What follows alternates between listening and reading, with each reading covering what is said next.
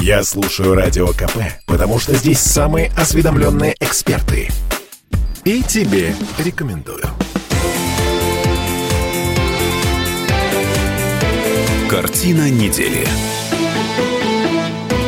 А это мы вернулись в петербургскую студию радио «Комсомольская правда». Я Дмитрий Делинский. Я Ольга Маркина. Ректор гуманитарного университета профсоюзов Александр Записуцкий. В этой четверти часа, ну, как специалист по внешней политике, по международной политике. Да, ну, есть чуть-чуть. Я все-таки автор достаточно большого количества научных работ в этой сфере. И лихачевские чтения у нас этому посвящены. Угу. Я хочу вам сказать, что наступил момент, ну, я надеюсь, что Путин э, пойдет на выборы 24 года и будет избираться, но наступил момент, когда Путин, наконец, э, взялся за решение, э, вот уже, я бы сказал, вот финального этапа определенного, одного из этапов. Это не окончательное решение, но очень важное решение проблемы, ради которой ему стоило быть президентом. Смотрите, речь идет о договоре на гарантиях безопасности. На этой неделе э, Москва выкатила Западу, ну, фактически ультиматум. Если вы будете продолжать расширяться, мы будем... Э, чем мы будем? Э... Мы вас будем. И дальше многоточие. Будем. То есть, э, сказал бы Никита Сергеевич Хрущев, мы вам покажем Кузькину мать. На пресс-конференции Владимир Путин э, сказал вот буквально, Россия не сердится, Россия сосредотачивается. Это известные исторические mm-hmm. слова, мы знаем, кто их сказал. Но проблема и задача не в договоре, а задача в том, что Путин вообще в ходе своего президентства, как я понимаю, стремится решить две задачи. Придя к руководству страны после жуткого провального десятилетия, когда мы были отброшены по уровню экономики в 60-е годы, а по уровню вот своего участия, мирового статуса, участия во внешней политике, ну, чуть ли не до действительно Московии, до давних времен, когда Москва строилась. Ну, слушайте, мы были в большой восьмерке, а, в большой двадцатке. Мы э, где В большой двадцатке мы и сейчас есть. Вот, а я вам скажу, что задача первая была, которую он решал, это восстановить более-менее, и если получится, превзойти уровень жизни населения советского времени. Уровень жизни населения, который очень резко по совокупным получаемым благам он упал. И что по итогу? Э, очень неплохо по итогу, на самом это деле. Мы с вами... Сытые нулевые. Это и мы а, сытые нулевые, ну, конечно. Доллара, Нет, да. 2003 Оля, если позволите, мы, давайте мы сейчас от международной угу. проблематики не будем отклоняться, а про сытые нулевые, может быть, чуть ближе к концу программы. Вторая задача, как раз задача международная, вернуть нашей стране статус независимой державы, которая может говорить с любой другой державой на равных. И вместо статуса, который у нас был э, вот в ельцинский период, это вот как сегодня у Украины. Это страна, которой руководят чиновники Запада и агенты западных спецслужб. Вот на Украине они сейчас сидят в правительстве. Вот мы находились в этой стадии, когда Путин пришел к руководству страной, и мы сейчас делаем решающие шаги для восстановления восстановления, ну, по сути дела, своего суверенитета в полном объеме. Потому как до последнего времени мы вынуждены были все время находиться, по сути дела, под диктатом США, когда они нам угрожают, угрожают санкциями, угрожают тем, угрожают этим. И вот это давление до сих пор нарастало. Потому что действительно то, что происходит в Черном море, это беспрецедентно. То, что происходит в Балтии, это беспрецедентно. То, что происходит на Украине, Украине это беспрецедентно. И они нас давят так, как никогда, не то чтобы при памяти моего поколения, а никогда, пожалуй, вот до вторжения Антанты Запад себе этого не позволял. То есть, а, в этом смысле мы очень близки к 19 году. Погодите, вы имеете в виду, значит, эм, учения э, войск НАТО, которые проводятся в странах Балтии, заходы кораблей в Черное море американского военно-морского флота. Эм, вы имеете имеете в виду, э, ну, как бы, э, Я усиление... имею в виду все, что делает Запад. Продвижение ударных войск НАТО к нашим границам, подминание под себя нейтральных государств, таких как Финляндия, например. Везде, где они могут, они проводят агрессивную политику, опасную для нашей страны. Американские десантники, темнокожие, ходят на лыжах в 100 километрах от Петербурга, и они ходят, э, понимаете, не с пионерским горным там, они ходят там с вооружением, там э, совершенствуется инфраструктура для бронетехники, и это происходит по всему периметру наших границ со стороны Запада. Александр Сергеевич, а Искандеры э, в Калининградской области, а тактическое ядерное оружие, которое, по Это некоторым наш данным, достойный там же... ответ на нашей территории. То есть а, ответ? Конечно. Мы, минуточку, Искандеры мы да. ввели вот еще до всего этого. Нет. Вы тогда не представляете себе, когда началось все это. И вот. когда же началось а это все, все это? Это уже длится десятилетия. А вот. при, при, о, господи, при Горбачеве все это еще началось. Вот когда двинулась НАТО к нашим границам, тогда все это и началось. По сути дела, разрушение Советского Союза – это начало невероятно агрессивной политики Запада по отношению к России. И я вам напомню, что был момент, которым я лично был потрясен, когда начали принимать в страны НАТО, страны бывшего Восточного блока разрушенные. Вообще, на самом деле, по-хорошему, если бы Запад не был преисполнен агрессивных намерений подавлять, уничтожать Россию и ставить ее в положение аналогичное сегодняшней Украине, они должны были бы распустить НАТО на следующее утро после того, как был распущен Варшавский договор. Вместо этого они страны Варшавского договора начали оккупировать и начали их присоединять к НАТО. И а... когда госсекретарю Мадлен Олбрайт говорили о том, что ну что же вы делаете, журналисты американские ее спрашивали, а как к этому отнесутся русские, она говорила, а нам плевать на то, как к этому отнесутся русские. Я практически дословно ее цитирую. Это были пощечины. Я вам напомню то, что, ну, вы-то, может быть, даже, Дмитрий, и не знали, потому что вы человек молодой по сравнению со мной, но я помню, как американский вице-президент Альбер Гор приехал сюда, в Петербург, тогда это был еще Ленинград, пришел к Собчаку, навстречу. Собчак был такой невероятный западник и считал, что мы должны строить свою жизнь по образцу Запада. И вот идут они по Смольному, по коридору. Гор идет со своей свитой дипломатической, с послом, с генконсулом Соединенных Штатов, с охраной. Ему навстречу идут два генерала, боевых, между прочим, генерала советских, в генеральской форме с орденами. Они увидели, что идет большая группа людей. Видно, что иностранцы. Значит, и, наверное, и знали, что Гор в это время в Смольном. Они отошли в сторону с ковровой дорожки, встали значит, недалеко от стены, вот, и уважительно руки по швам, пропуская вот эту колонну. В это время американские охранники отделились от делегации Гора и пнули обоих, швырнули их на стену. Российских генералов. Какие-то американские там поганые охранники – вот такое безумное унижение, я вам сейчас привел два случая. Наша страна испытывает с 90-х годов и практически сейчас Путин, конечно, очень во многом их поставил на место, но практически вот это отношение к нам не прекратилось. Россия сейчас выходит на новый этап своего диалога с Западом. Для этого Путину нужно было очень многое сделать, но сегодня он готов сказать Америке, что они не будут больше с нами разговаривать вот так. И они не посмеют больше пинать наших генералов, и они не смогут бесконтрольно шнырять у наших границ вместе. Они же только что имитировали ядерную атаку на Соединенные Штаты со стороны стран НАТО, вплотную подлетая к нашим границам. Это вообще кто им может позволить? Какой руководитель великой страны, а Путин делает нашу страну великой? Я вам нужно сказать, что он это сделает. Он реализует свой большой стратегический план. И сейчас пришло время сказать Америке то, что она сама без пинка со стороны не признает. То, что она больше не является гегемоном в мире.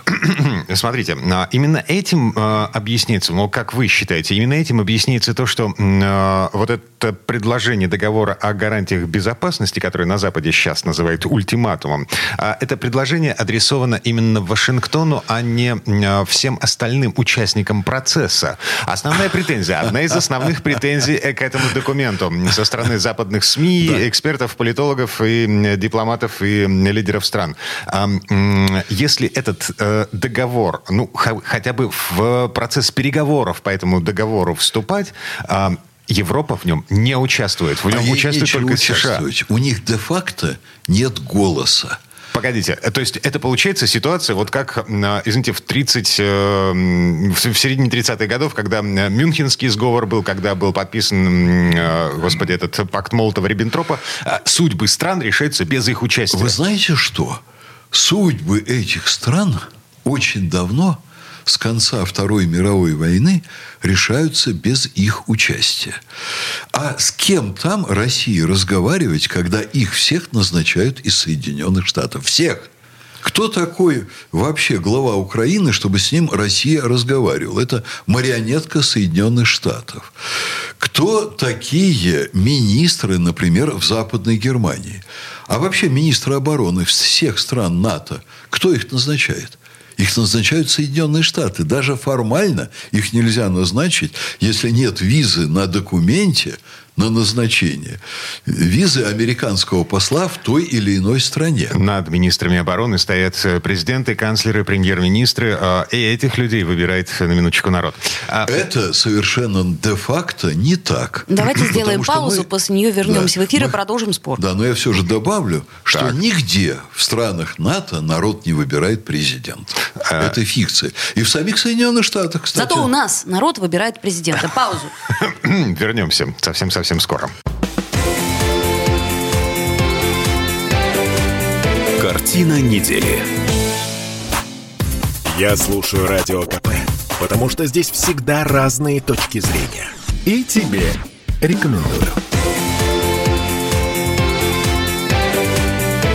Картина недели.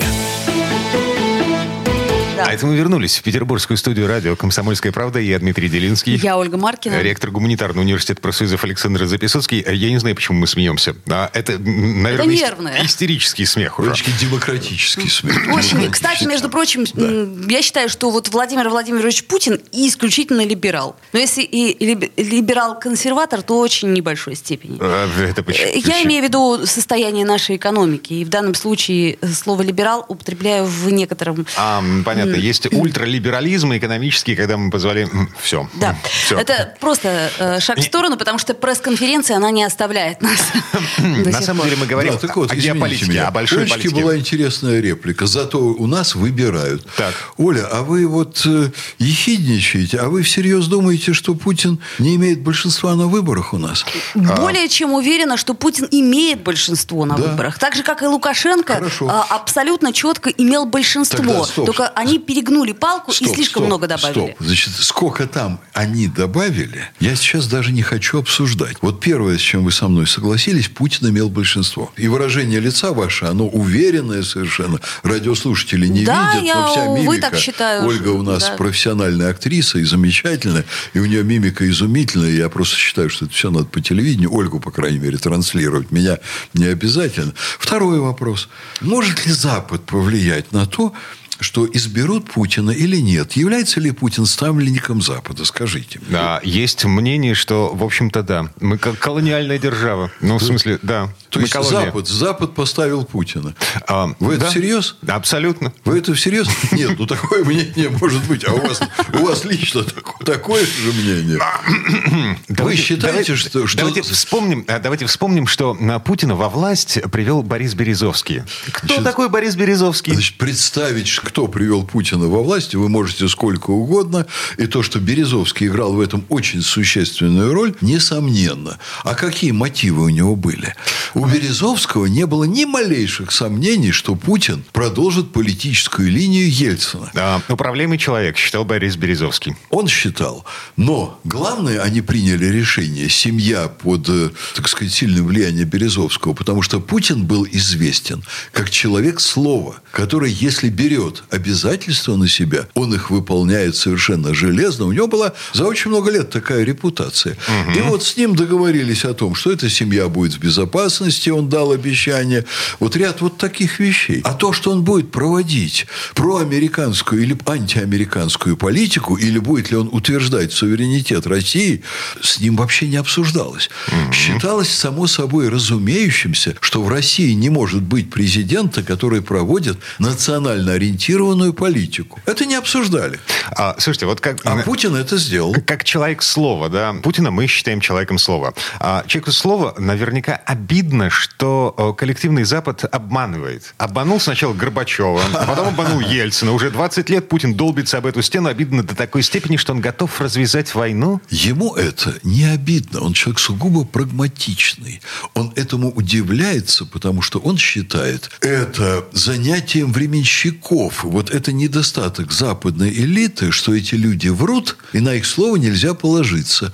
Значит, с ними иметь дело можно, но только держа в руках большую дубину. И Путин заготовил для всей этой, уж извините, я прямо скажу, нечисти, для этой вечно лгущей верхушки Запада, вечно всех обманывающей, эксплуатирующей, жарующей, я сделаю один шаг в сторону. Вот вы заметьте, что происходит с нашими гражданами, которые обожают Запад и настолько, что даже туда переезжают, хотят жить, а потом хотят вернуться обратно. Они думают, что на Западе есть некий правильный образ жизни, который им обеспечивает процветание. Правильный в каком смысле? Там очень эффективная система, там настоящая демократия, там настоящие суды, там настоящие СМИ. Когда человек там поживет, он видит, что там нет ничего настоящего. Просто они свой экономический уровень жизни, очень высокий, обеспечивают за счет нещадной эксплуатации других стран, за счет военного перевеса, за счет давно сложившегося технологического перевеса.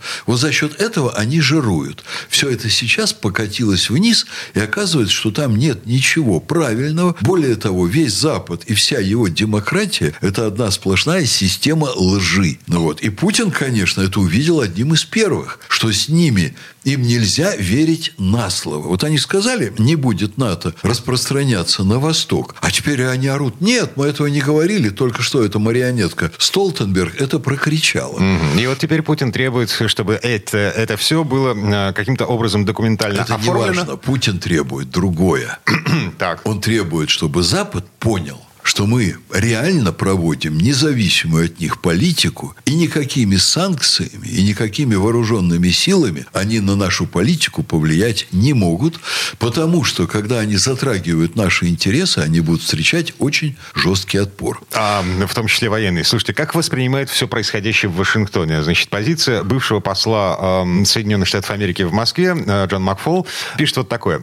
Это все набор заведомо невыполнимых требований, специально разработанных разработаны для того, чтобы его отклонили в качестве предлога для начала войны. Это та самая лягушка, у которой уже очень много клеток отмирающих. И это та самая лягушка, которая квакает, не понимая, что на дворе наступило новое время. Окей, новое вот, время. Ну, если вы позволите, я угу. несколько слов скажу да. о том, может ли Россия вводить войска на Украину. Я вам должен сказать, что практически может и весьма легко, хотя весьма в этом не заинтересована. Не заинтересована по одной очень серьезной причине. Вот сейчас Крым проголосовал за присоединение России, и это экономически очень сложная задача, потому что оказывается, что мы должны в Крыму модернизировать всю инфраструктуру. Крымский мост – это ведь очень небольшая часть того, что Россия сейчас делает для Крыма. Но там есть намного более трудная проблема. Люди, население, менталитет, они хорошие – они российские. И татары там, которые проживают, и другие э, люди других национальностей, они все российские.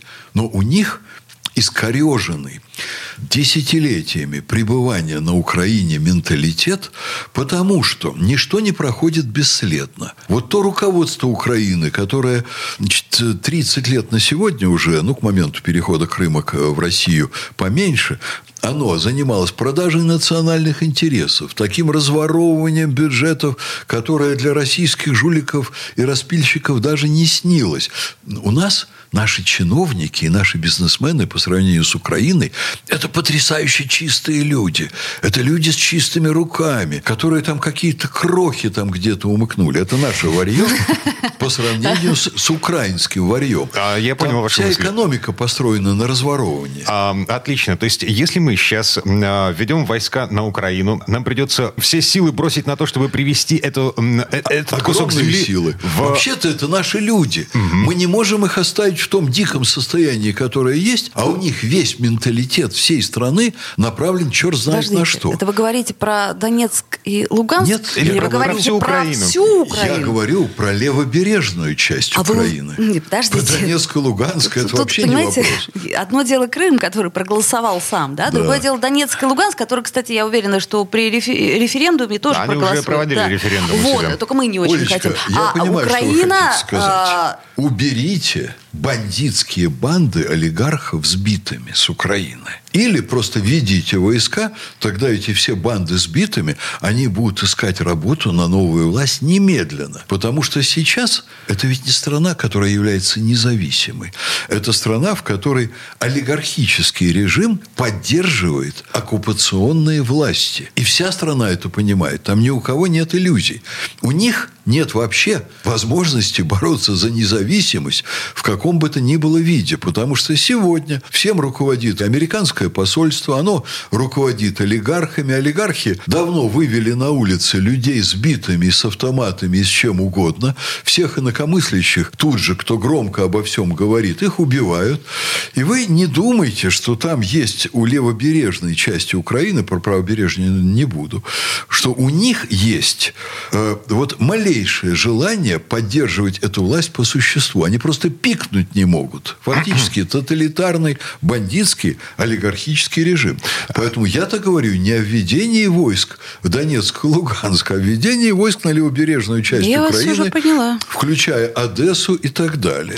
А, минута до конца четверти часа, Александр Сергеевич. а, Ваш прогноз. а, Как вы думаете, это всего лишь брецание оружием или, э, или реальная угроза начала военных Это действий? техническая возможность значит, э, к ведению войск и к решению этой проблемы радикально, к чему Путин, я уверен, совершенно не стремится, но Западу он предлагает принять это в расчет. Все, что они смогут сделать, да, технически Россия готова, потрясающее оружие. Даже не нужно там использовать танковые войска и так далее. Достаточно удара ракетного по центрам управления политическим и военным. Мы имеем вооруженные силы в великолепной подготовке и великолепно вооруженные. Кстати, э, огромная часть которых прошла через Сирию. Мы имеем армию, которая имеет очень приличное благосостояние по сравнению с российскими временами. Поговорите с военными. Военные довольны очень сегодня российские отношением к ним государства. Говорим. В армии есть очень высокая степень консолидации вокруг того, что происходит в стране. Армия, безусловно, поддерживает сегодняшнее руководство страны. Ничего этого в Киеве нет. И защищать оккупационный режим там люди не будут. Ну, так или иначе, в начале 22 года а, в Женеве начнутся российско-американские консультации по тому самому документу, который Путин предъявил Европе. Война, ну, пока откладывается, и это хорошо. Вернемся буквально через пару минут. Картина недели.